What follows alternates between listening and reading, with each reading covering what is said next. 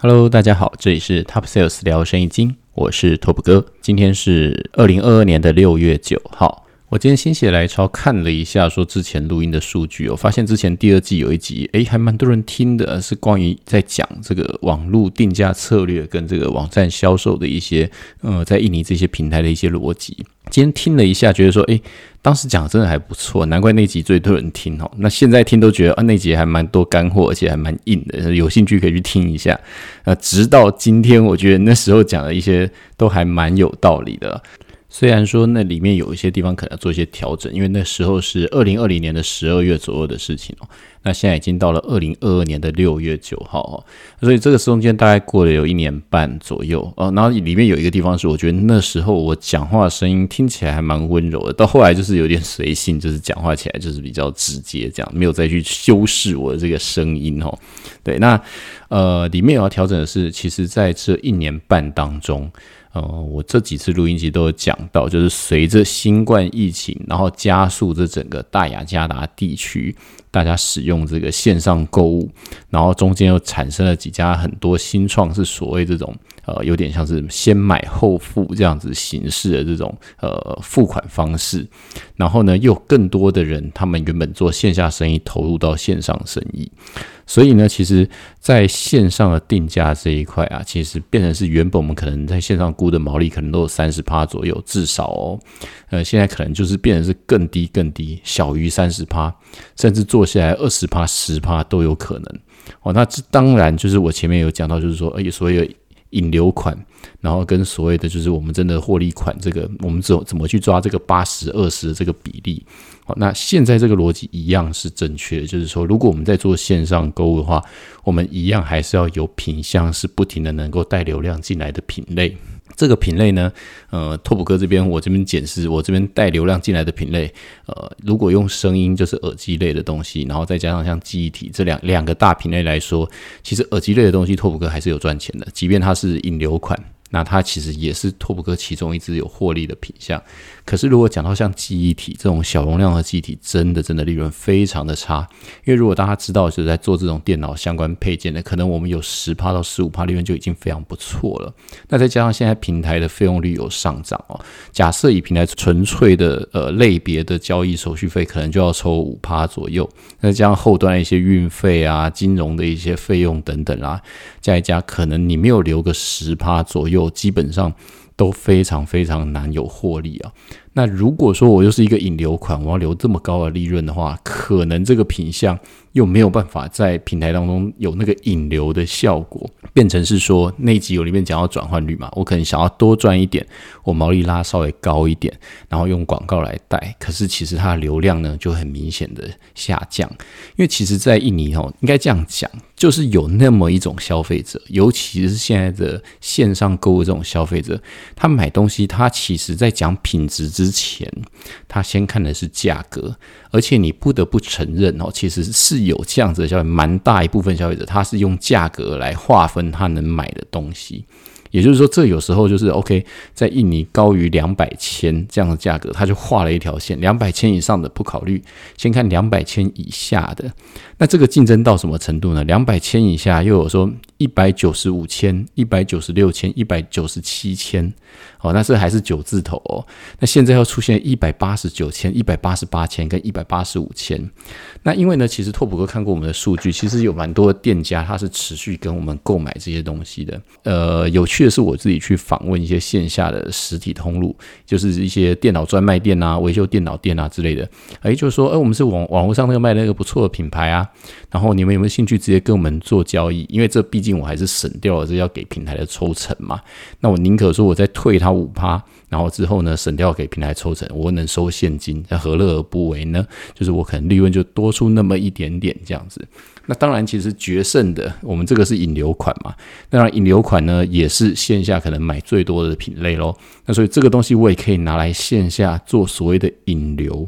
哦，等于说这个东西如果成功打进这些通路的话，那我就有机会再推它我其他的品相喽。然后有趣的是，我们这些线下店铺啊，这样子一家一家，因为拓普哥平均一个礼拜可能会跑二到三天的线下通路吧。这种跑这种线下通路跟台湾不一样，因为以前我在做业务的时候，我最多一天可以跑七个客户，这也是一个记录啊。我自己觉得自己蛮强的，就从早到晚不同的点这样子一直跑。然后，而且这些点就是有点像是通路谈判，它可能是有不是呃单一店家，它可能是有连锁型的店铺的这种总部谈判的这种方式。可是印尼不太一样，印尼多半是个体户的店家。那我上一期是有讲到棉兰老板跟泗水老板的差别，这也很有趣。就是说，我们去拜访了几家店家，然后就可以分辨出来，哦，这个老板的个性是怎么样这样子。那讲到这个拜访啊，然后他可能就会说，哦，你们家的牌子啊，我们有用过。哦，那这个还不错哦，就是至少有用过嘛，那就听听看，说那用的结果怎么样啊？诶，还不错。他说我们家的品质呢，是他用过线上这么多品质里面来的前三名。他觉得我们就只有两个对手，以现在我们的价位，诶，这个拓普哥听到这个就是很振奋啊，就说哇，既然被这个线下老板肯定，然后之后就问他说哇，那你还有另外两个牌子是哪个？他也很热情，直接告诉我说。他认为我们这个价位只有两个对手，要拿出另外两个牌子给我看，我也拍了照片，然后之后回去研究一下他们怎么做的这样子。那当然了，呃，如果用价位来说跟品质来说，诶，不会输，代表说他就会继续回购嘛。这也是我在讲说，我看我的固定销售量这边里面，大概固定以记忆体来说，回购率高达三十 percent，意思是除了正常消费者单一片一片买的这种新客之外，其实有三成是固定的回头客。这个回头客就是等于他店家，他只要做生意，他需要他就买。那么有问他说：“诶，那这样我如果你直接跟我现金交易的话，我再退你一些那个成本，就等于是说再卖便宜点给你，行不行啊？这样子啊？”那他说：“好啊，那你报价单给我看。”然后但是呢，他也讲了，他说因为线上购物他们有折价券，然后又有分期付款，又有等等等等的，所以说他们觉得说，诶，如果我们有做闪购，那他觉得还是可能线上这边买，这样他也不会被绑死，他可以就随便挑，就是他。挑多少片都可以特价嘛，这样子。那我的说法是说，OK，因为我们在线上也需要打知名度，所以就是说，如果他觉得线上便宜，他在线上买；那如果说他觉得我们报价便宜，跟我们买，其实基本上不冲突的。啊，这个东西就变成是台湾可能还会在意一件事情，就是说，哦，你线上卖多少钱，然后你线下进给我的价格，你怎么跟线上卖的是一样的这种东西，那就是一个心结。那其实实际上呢，我觉得不管是台湾或在印尼，其实做生意有时候，呃，业务员其实拿掉这种心结，就是你不要先预设立场，觉得他一定会拿线上价格来挑战你的价位。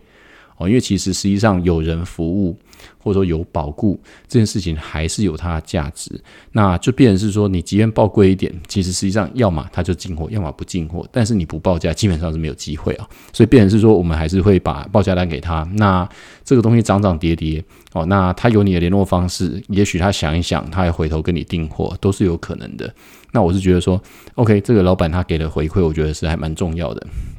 这样子呢，就知道说哦，其他卖来更便宜的牌子，也许他们的品质用到料没有那么好。那其实这个东西要偷料非常的简单啦，而且记忆体呢，以我们在使用来说，可能就是基基本上你买回家，你装在电脑里面用一两个月，大概不会出什么问题啦。哦，可是你用越久，它的效能可能就会开始变慢。或者是说，OK，可能用半年就坏了之类的，那可能就要保固保修。但是以线上评价制度，大概七天，基本上你也不会改评价，你也没有办法再去留言、再去更改等等的。那你可以跟平台，呃，你可以跟店家聊，就说哦，东西坏了要保固，店家也会换给你，但是不影响你的评价。所以这东西就是在我们在做这个品类的时候呢，你很难从线上的直接评价跟跟销售量去看出来这个东西的品质。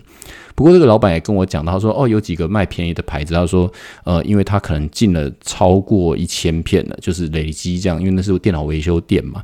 他说可是后来的品质不行，不稳定，所以他现在不再进那个牌子了。就是基本上这个东西还是比呃谁活得久啊。那那当然，如果说。呃，在行销领域上，如果你是市占率第一的牌子，你拥有至少两次可以犯错的机会。这个是一个所谓就是消费者新战率嘛，他可能会给你几次犯错的机会啊，让你尝试，让你改啊。那如果你改完之后，诶，还是他信心还是会回来。所以如果说这些呃市占率好的品牌，当然他们可能在 cost down。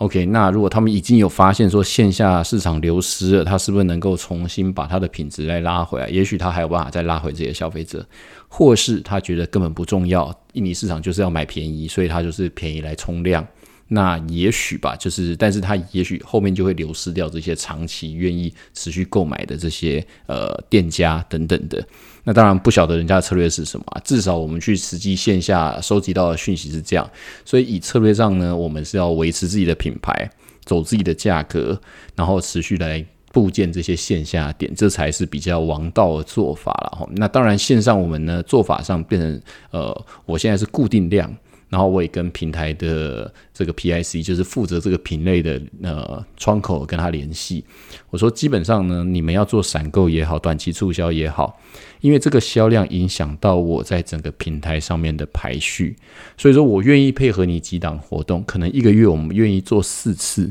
讲白了就是这样，你可能月初一次，月中一次，月底一次，至少三次，然后每个月可能又有一个你们大档期，我再配合你们一次，做四次，每一次给你一个爆杀价，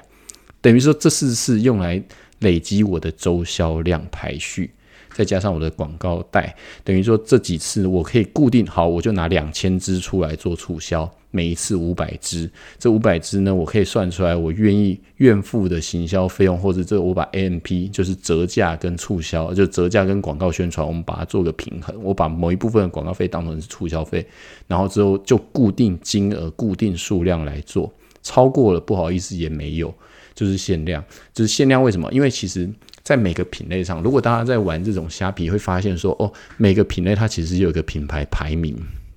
有时候你买这个东西，它旁边会出现一个井字号，写说，哎，在这个品类里面，它是排名第二或排名第一的。那这个东西对于消费者来说，对于平常时候价格来说，会有很大的吸引力。等于消费者看到哦，它是在这个品类里面，平常排序就是在前面的，因为他不知道其实你有时候用一些闪购可以拉拉高你的这个销售量嘛，而且它可能是一周一周结算嘛，所以等于是说我们固定每周固定排活动，然后固定我们的销售量。为什么？因为其实有时候假设是没有赚钱的生意，即便是我还有继续成长的空间，呃，有一天啊，我台湾的一个供应商他就问了我一个问题，他说：“诶，那个你们家现在线上？”我说：“我线上大概平均每个月，呃，最低容量我可以出三千片左右。”三千片是个什么概念？其实三千片就是一天一百片啊。那一天一百片，其实你说多吗？其实好像也不多。那说少吗？呃，这不少了。就是说，其实如果大家真的有这样子卖过这种记忆体，其实实际上我觉得不少啦。但是你对于印尼来说呢？我觉得印尼还有成长空间。然后呢，我们从那个海关这边，我们大概拿到一些数据，就是现在目前的第一品牌，就是线上的第一品牌，大概至少每个月都是在一万到两万片左右啊，有时候一万，但现在行情比较不好，可能是一万吧。之前行情比较好的时候是两万，所以这一万就是我们至少三倍喽，等于一天出三百部片呢。可实际上这个东西，因为我说过，其实当卖到这么低的价格，扣掉一些费用等等的，你真的很难赚钱。再加上其实现在以这个时间点六月份左右，其实中国记忆体也好，就是它是一个呃大家是赔本在卖的状况，因为现在没有行情。这个类别现在目前所谓没有行情，意思就是说厂商供应商他们也在加撑价动率，所以基本上他们也是有点像是。啊，撑着在做啊，那平台或者是像我们这种中间在卖货的品牌商，基本上我拿别人的东西，我再转手再卖出去，其实我们赚的也是一个皮肉钱。那扣掉费用率，可能就是赚这些员工的薪水啊等等的固定流水费。那其实我就是在滚现金流，但是我滚这个现金流可能就没有赚钱。那甚至是没有赚钱还好，甚至可能会赔钱。那如果是这样子的话，那滚它的意义到底是什么？就我排序是第一名跟第三名其实没有差别太大。就是说，我要做这个类别的第三名跟做第一名，其实对于消费者来说，你都已经算是不错了。这这个主要是 for 新消费者。那旧消费者这种回购的，他基本上就会等你在闪购的时候，就是这固定销量，他就你闪购的时候我就能买几片，我就买几片，有你这种概念。对，所以说，变成是说，如果在这样的情况之下，其实反而是这个引流款我们固定销售数字是比较安全的做法。为什么？今天搞不好哦，真的要做大哈，我有钱，我们做做个每个月花个两千万来搞这个品类，其实实际上两千万没赚钱，你等于是卡了一笔两千万的资金在这边转没有任何意义啊。你还不如说我去进其他中高容量、大容量的品相比较有获利的，我能多赚一只，多卖一只是一只，我的现金不要放在这里滚流量。哦，这个是一个思考脉络跟逻辑啊。所以我的决策是，呃，假设这种东西我们维持在维持声量、维持销售就好，但是我们不进攻，就这一块我们属于踩一个手势。但是手势呢，我也是要守在 OK 首页的排序这上面，就是这个目的性做到了。那之后呢，方便我们去打所谓线下通路。为什么？因为线下通路的时候，诶，他看到你在网络上是有评价的，他愿意试看看你们家的东西。你并不是一个真正完全的白牌。因为其实我们在线下有看到有些牌子是所谓真正的白牌，就是他完全不在线上做任何销售，他们就是可能我是某某厂牌，我自己另外出一个要去重新打市场的一个副牌或者什么等等的这样子的的厂牌这样子，但是至少我们还有一个线上的销售，然后来作为我们的一个支持。OK，虽然你的价格可能也低不了多少，但是说真的，有时候线下的比价，你不要单纯想说，诶，他会跟你自己线上平台的价格比，其实有时候你也是跟他其他线下进货商的价格在比。就是不要这么没有自信了。就是说，诶，我这个价格出去了哈，那有些业务出门，他就会想说啊，我网络上价已经卖那么便宜了，那我还出去卖这个东西，不是卖不进去吗？会这样子想。其实不要这样想，因为有些时候，就是你是要去跟你的竞争品牌比，就是其他的品相都卖多少钱，你卖多少，你已经相对便宜了。那如果这些店家聪明到他要上网去买的话，那基本上他如果丢出一个问题，诶，可是你们家网络卖多少钱？那这个东西就是一个点哦。当他讲这个话的时候，其实他是想跟你买东西的。所以说，他如果有问这个问题，那就可以进一步再问说：“OK，那你们觉得说这个东西一个月可以卖到多少量，或一周可以卖到多少量？你们都买哪一家的东西？那家东西都给你多少钱？那他们家的返修率怎么样？消费者用了觉得怎么样？就是他如果问了这个问题，你也可以再丢其他问题问他，他可能也会告诉你说别家卖多少钱。”啊，当然这个东西行情准不准，你自己要有敏感度，你要知道你自己采购的东西是多少钱。因为其实，呃，记忆体这种东西，cost down 的空间很大。就是如果我用的芯片是回收的芯片也好，我用的主控可能是找中国厂的主控，哦等等的，其实这个东西都有很多地方可以做降价。但是因为其实这些线下通路，他们在意的是保固保修跟这些口碑。我看很多电脑，二手电脑，他们说基本基本上啊，哈，记忆体呢。假设是呃这些店家在卖，他们店铺的保固是一年，可是呢，我们在线上标是标三年，当然也有一些大品牌它会标五年，对，但其实这个东西以固态硬碟目前来说，其实大概就是三年左右啊。如果看你使用方式啊，三年基本超不坏啊。但如果说你真的是反复的抄，或者像网咖这样抄，也许你一年就坏了。所以这个东西就是你要去看这个使用方式。所以我们一般会写三年啦。那到五年呢，基本上就是呃要有点就是比人品了。你人品比较好，可能这个白牌这东西还是不会坏嘛。那如果说你用的是回收的，也许可能半年就坏了。所以就是这个东西就是说呃你可能在这个时间点赚到量，但是如果光收这些返修啊，然后整天来。搞这个东西啊，其实会让你就是呃停滞不前啦，就是要花一些心思来做这个，所以维持好的品质，然后减少这种返修的状况，我觉得是一个比较常规的做法，算是可以走比较远的做法哈。好了，那但是呢，我们假设固定的等于说一笔钱来做流量。那后面要干嘛？就后面还是你要公司要一个获利的机制嘛？我不能说声音有赚钱，但是记忆体我们都来做流量来赔钱，这样好像也没什么意义嘛。好，那其实实际上呢，从线下在开展通路这边，我们就发现了另外一件事情。呃，印尼啊，其实大家如果有买过电脑，我们都知道有所谓的呃原装电脑，比方说像华硕啊，或是叫。宏基啊，这些电脑其实就是笔电哦。那里面它可能原本就会搭载了 RAM 跟 SSD 哦，就是固态硬碟，它可能都会配一个一百二十八 GB 的固态硬碟。那也许有些消费者他觉得，哎，这个容量太少了，所以他们在买这个电脑的时候呢，店家都会讲说，好，我们加价帮你升级。哦，如果大家有在台湾某某购物网或其他地方买过这个东西，他就写免费升级，加多少钱升级等等的。哦，那其实这是羊毛出在羊身上嘛。但是因为原本可能宏基他们电脑里面配的记忆体，也许是 WD 的，也许是三 disk 的，就是变成是比较名牌的这些记忆体。那他们这种店铺在卖东西的时候呢，他帮你升级。对于消费者来说，OK，我原本是一二八的，我换成一个二五六的更好嘛？只要你觉得说保固一样有，那我帮你升级，他们就可以换我们的东西进去。那换我们东西进去呢，他可能会加价，加一个钱。那店家就把这个东西换好了之后呢，他再把原本里面那一片。贵的就是名牌的拿出来另外卖，然后因为虽然它容量比较小，可是它是知名品牌，所以它小容量的卖价也会比我们小容量的卖价在线下来的好。所以这是为什么线下他们其实说好一二八，他们当然固然有卖，但是他们其实认为容量二五六的这个容量在线下目前是最需求量最大的一个品类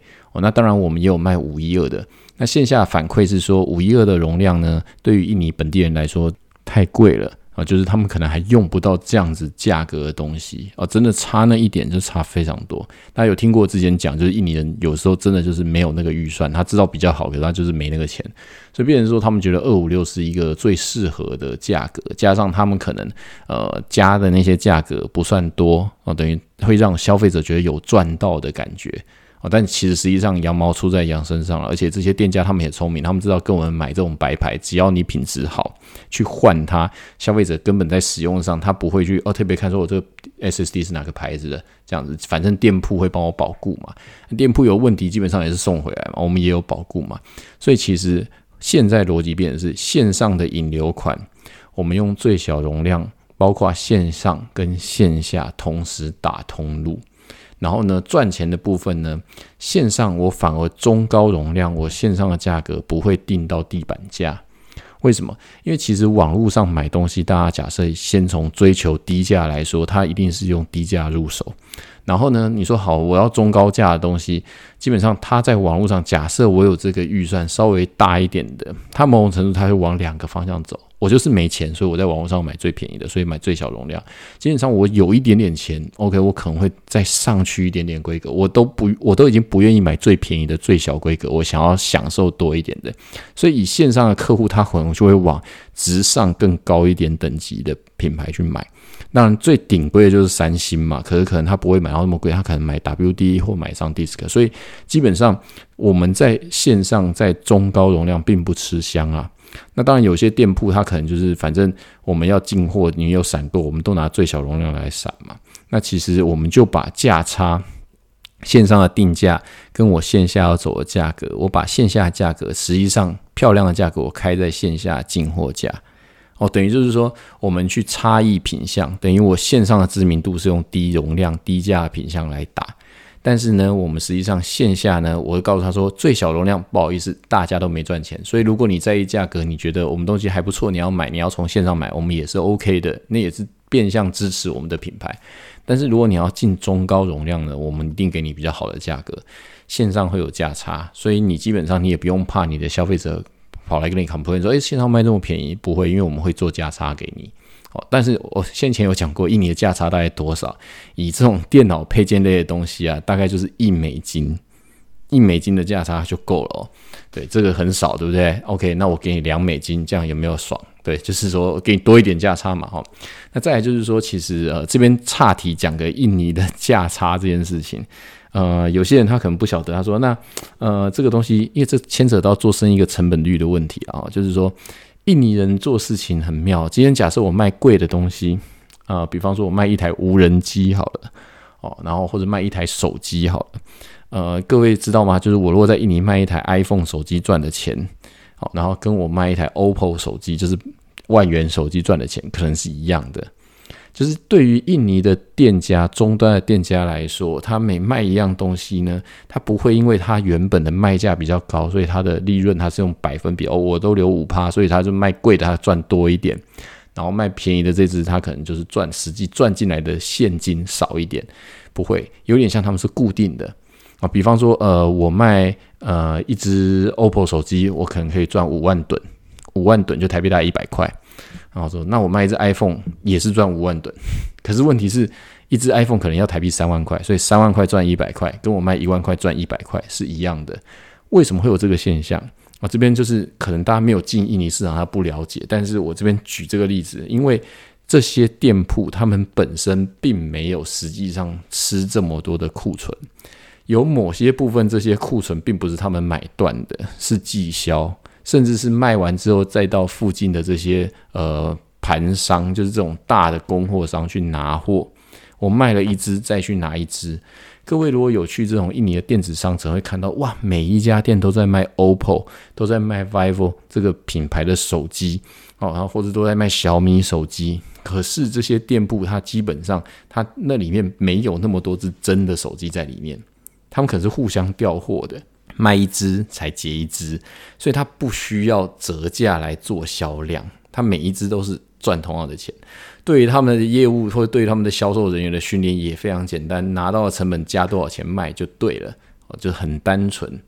所以这时候你在定价的时候，你就要去想这件事情啊，因为我卖贵的东西，以我们自己做品牌的人，我贵的东西我要沉淀的成本就会比较贵啊，就等于说我要进货成本比较高，成本率比较高嘛。所以呢，我们利润要留给我们切到下面那一盘中间这个利润，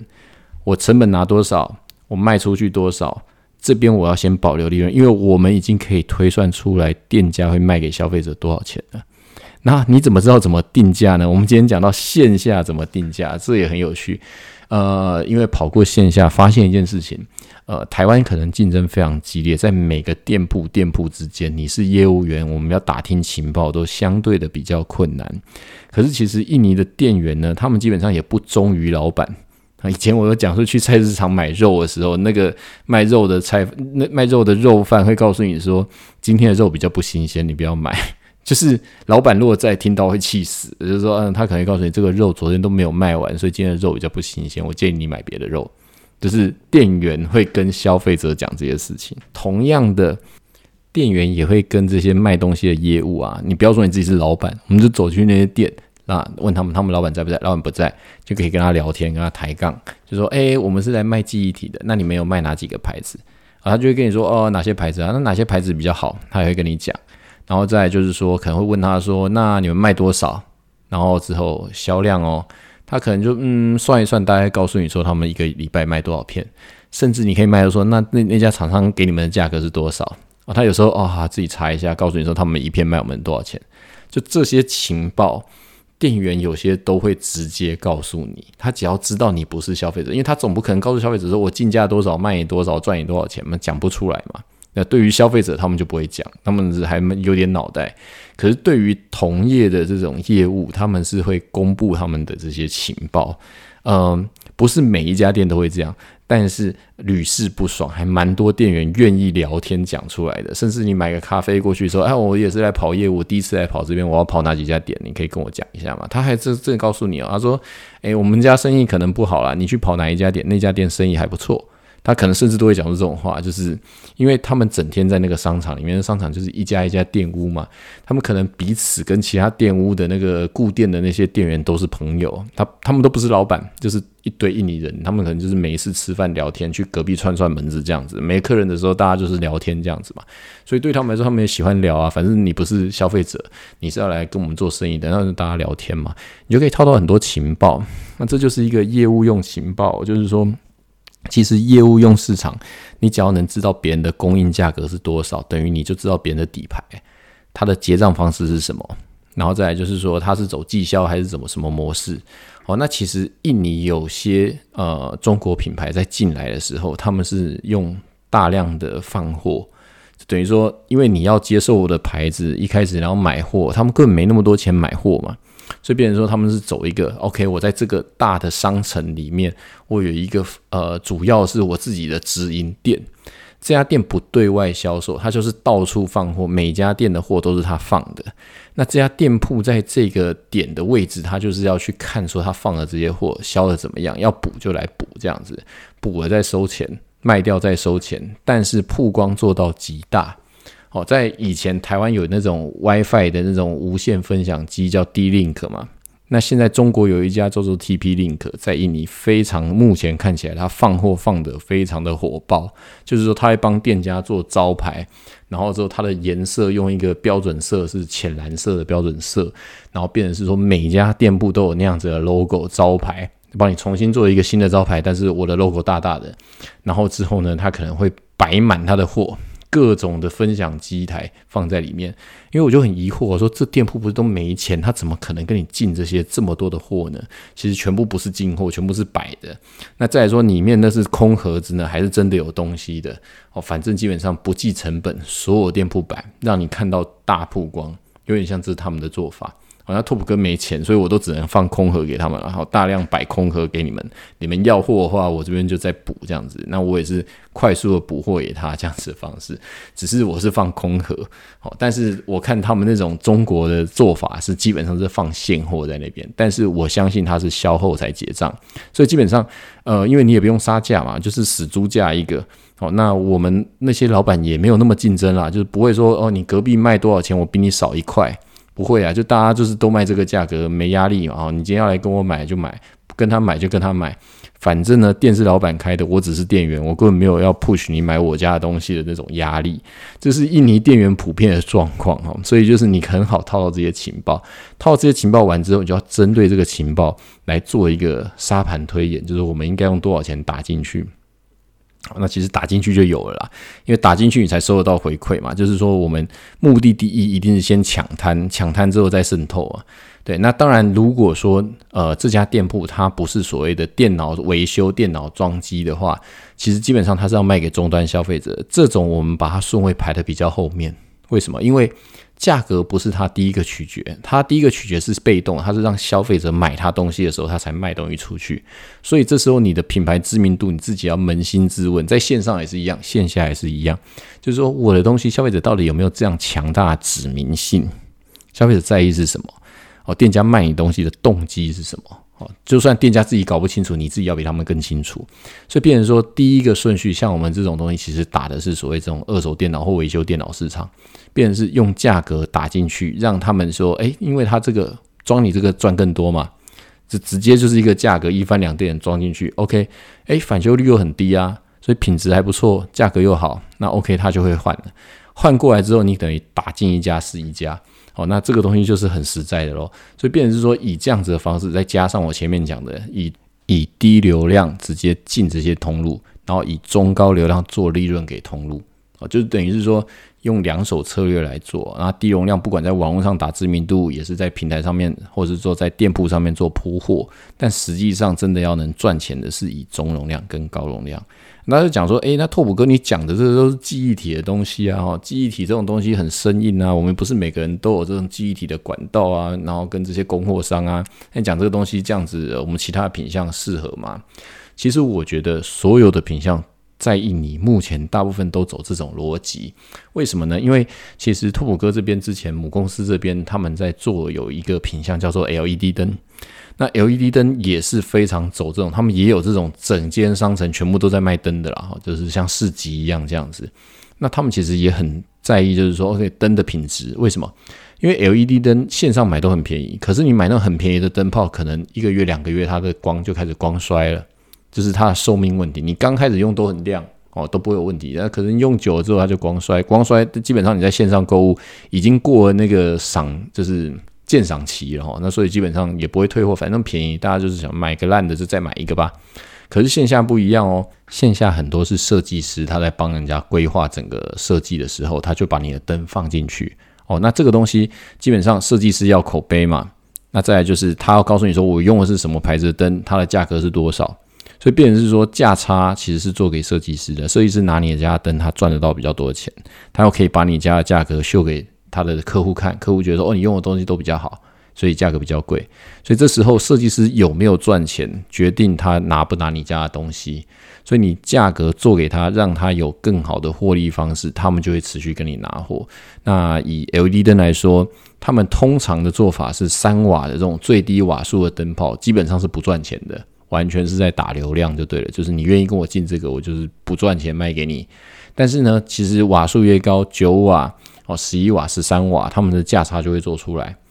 等于说，因为对于消费者来说，诶，总总是希望能够亮一点，平均可能用个九瓦、七瓦左右的东的那个 LED 灯嘛，哦，就是说这个东西呢就会有获利了。等于说最小容量一样是用来打口碑，让你先试用，反正不赚钱啦。其实所有东西都一样啊。其实你去看哦，以尿布市场，哦，台湾尿布市场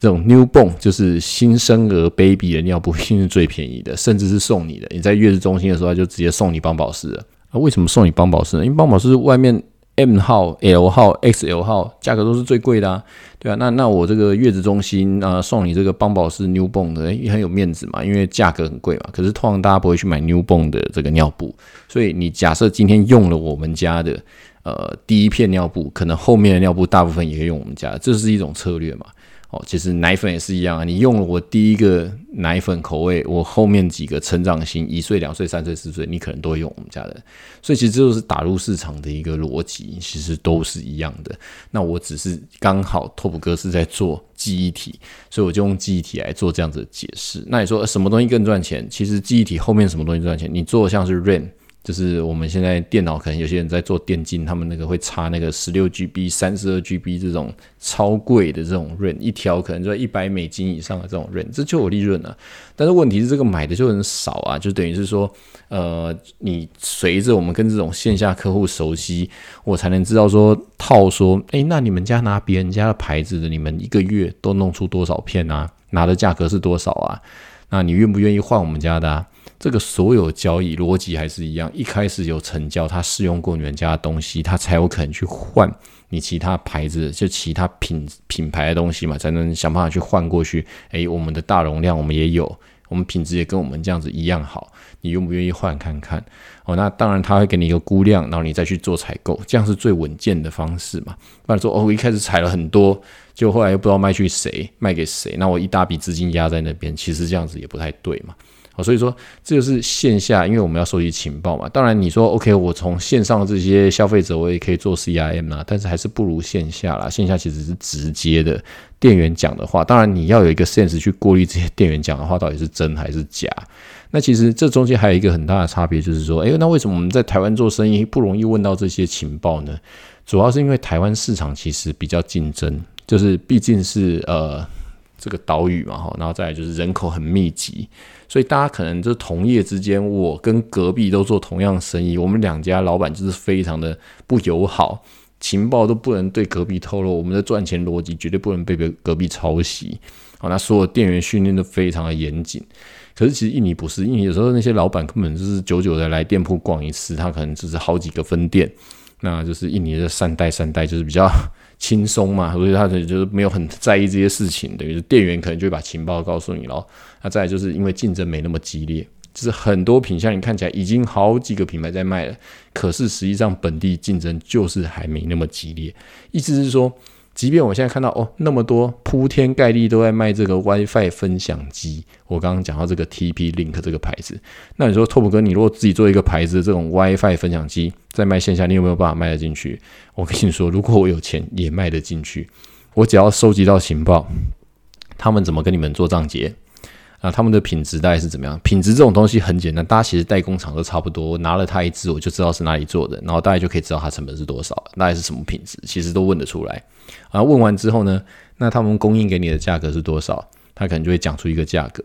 OK，那这个价格 OK，那你就可以去算一下，跟我之前讲所谓线上抓定价逻辑都是一模一样的。当他告诉你说他拿到了成本之后，你就去算，我从中国做了一个一模一样、质量好的东西，包装做的漂漂亮亮，然后之后我卖给他，我还有多少空间？这些空间够不够我做行销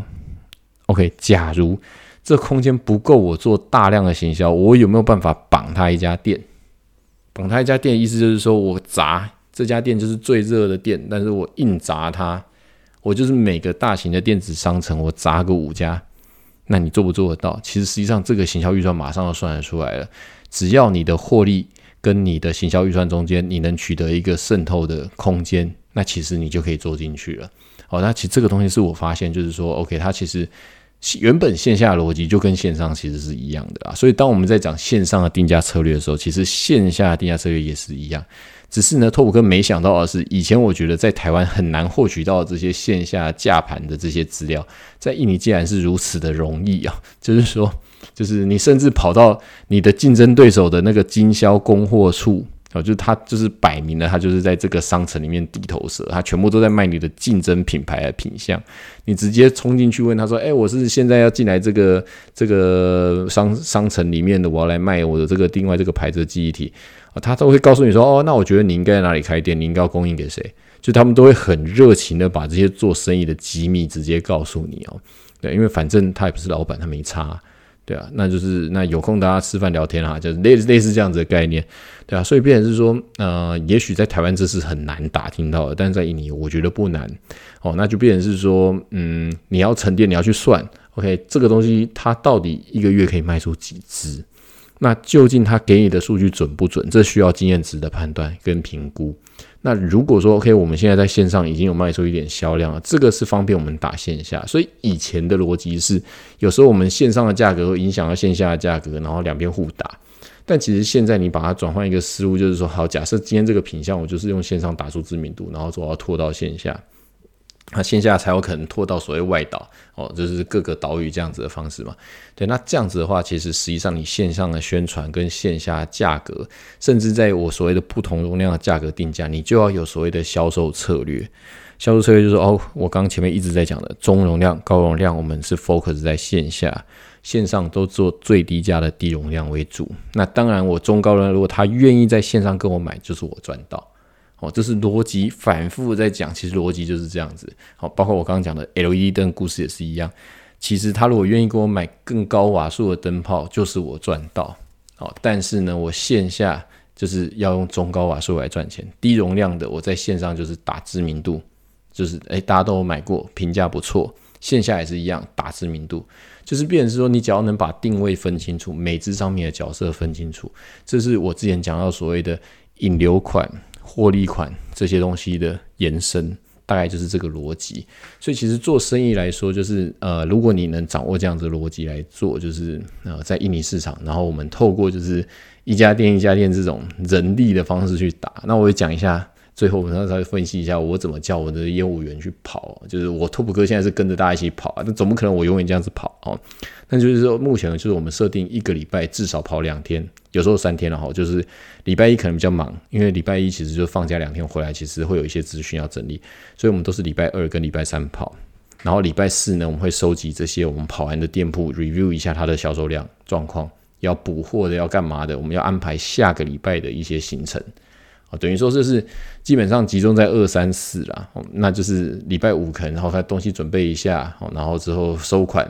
然后说我们下礼拜要放货等等的，就是原则上我觉得就是抓黄金的二三四三天，因为有时候他们到礼拜五就是会比较懒散一点。那礼拜一呢，刚开始因为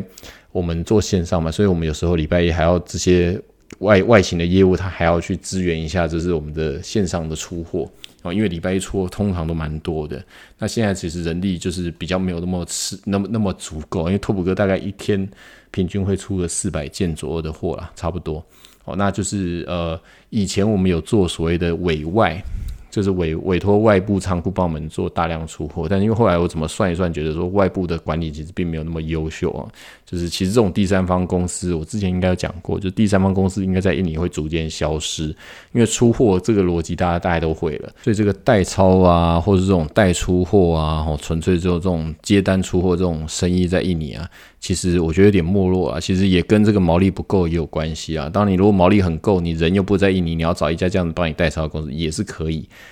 可是其实呢，呃，我们实际上有去看过一些这种代抄公司，它的后台他们会讲说，它有一些数据提供啊，精准的库存啊，随随时可以管理啊，等等的。但其实你真的去跟他们点过货，你会发现印尼人做事就是这样。他讲的那个人报告是这样一回事，可是实际上他真的有没有去点那些库存？那些库存的状况是不是都是很 OK 的？其实容易看到，你可能就是不要看还好，看到你可能会吓一跳，就是里面可能库存管理乱七八糟，而且它是可能是土法炼钢的方式，并不是所谓及时给你一些报表，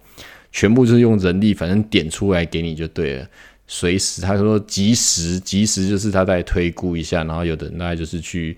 仓库里面算一下，这样给你啊，呃，不难想象，因为我整天看这些印尼工人，我就知道其实他们的工资很便宜，然后多请几个人随时点货这样子。但是这人点就是会有误差嘛。总之就是你真的看过，你就会发现，呃，他跟你收这个钱，你心里也是毛毛，你可能心中要抓一个耗损啊，或者是误差值啊这样子。好，那再来就是说。印尼的各各个平台其实也有观察到这个点，包括啊，我以前讲过大雅加达地区，这可能有快三千万人口这个地方，主要还是大部分电商集中的位置。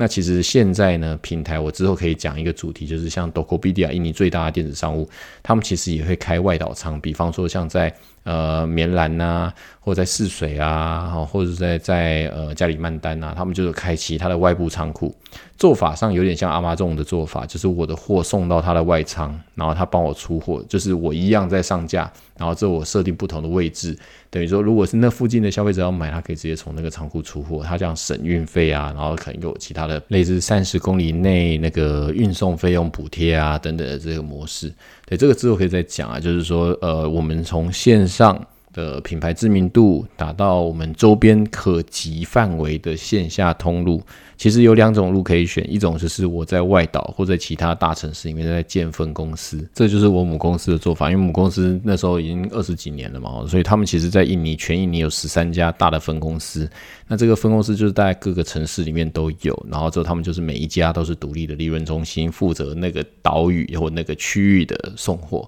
但是现在因为是线上啊，再加上拓普哥人力也有限嘛，我不可能再去那边开分公司。说真的，管理也非常的困难。所以呢，在这个我刚刚讲到的本地的线下、local 附近的线下跟线上完了之后呢，接下来一步就是走到所谓线上的外部仓库这件事情。下次可能再跟大家分享，像多口币啊最近在做的线线上的。外部仓库这件事情，对这个也是蛮新的一个服务，所以如果说 OK，我们不用可能只局限在雅加达地区，我可以再设定在其他外岛地区，它的销售价格跟它是什么样的一个逻辑？对，下个礼拜我们再跟大家分享这件事情。那我们今天大概就介绍到这边喽，内容大概就是用我自己实际操作的品相来做举例啦。希望对在收听的各位有一点点帮助。那如果有什么其他的问题，也欢迎留言给我，然后或者是我可以再给大家一些解答。那以上就今天的节目，谢谢大家的收听，我们下礼拜再见喽，拜拜。